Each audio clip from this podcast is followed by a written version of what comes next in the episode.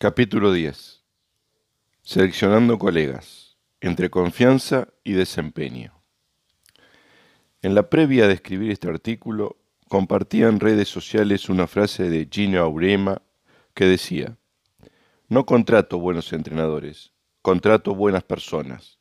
Si resultan ser buenos entrenadores, mejor.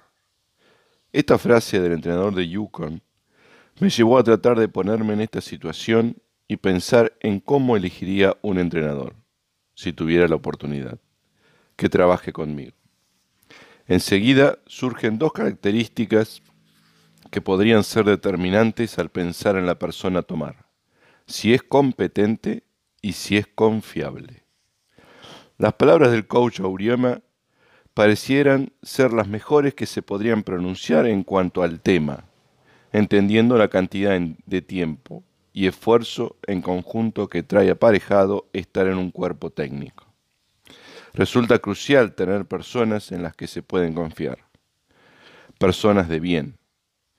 Incluso se encarga de priorizar la esencia de la persona sobre sus capacidades como entrenador o entrenadora, cuestiones que parece, por lo menos para mí, lo mejor.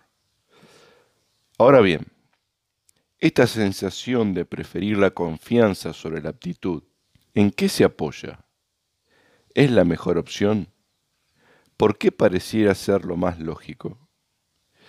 Para ampliar sobre esto recurrí a uno de mis autores favoritos, Simon Sinek, quien en su libro Leader Eat Last, los líderes comen a lo último, explica cómo funciona esto entre los miembros de la Marina estadounidense. Para elegir a los miembros de los grupos especiales utilizan dos preguntas fundamentales. ¿Qué también haces tu trabajo? ¿Y te confiaría mi esposa o mi dinero? Esto marca que para acceder a este grupo, los miembros deben encontrarse en la intersección entre desempeño y confianza. Es cierto que no siempre podés seleccionar las personas más aptas o que conozcamos lo suficiente como para saber si confiamos o no en ellas. O, en otras ocasiones, tenemos a disposición tanto a las personas confiables como las capacitadas. ¿Cuál elegimos? Los miembros de la Marina estadounidense descubrieron, y luego estudios los confirmaron, existen por lo menos cuatro tipos de colegas o compañeros de equipo, todos definidos por la encrucijada entre la confianza y la capacidad. Aquellas personas ideales para el equipo serán aquellas que nos inspiren mucha confianza y tengan un buen desempeño, mientras que poca aptitud y poca confianza no será la mejor elección.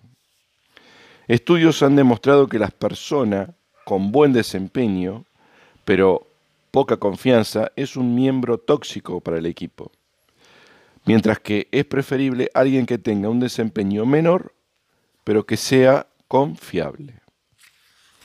Estas conclusiones dan lugar a la siguiente pregunta.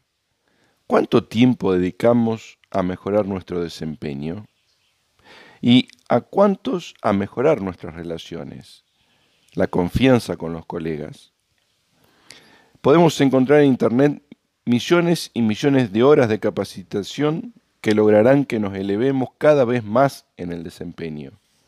Pero, lo expuesto arriba, resultará igual de importante invertir tiempo en los diferentes aspectos que nos hagan mejores compañeros de trabajo. Empatía, habilidades comunicacionales, escucha efectiva, resolución de problemas, etc. Una última cuestión.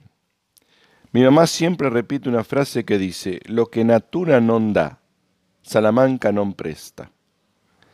Si no realizamos estas acciones para mejorar nuestra relación con los otros desde la total sinceridad, si no está en nuestra naturaleza, en nuestra esencia, será muy difícil sostenerla.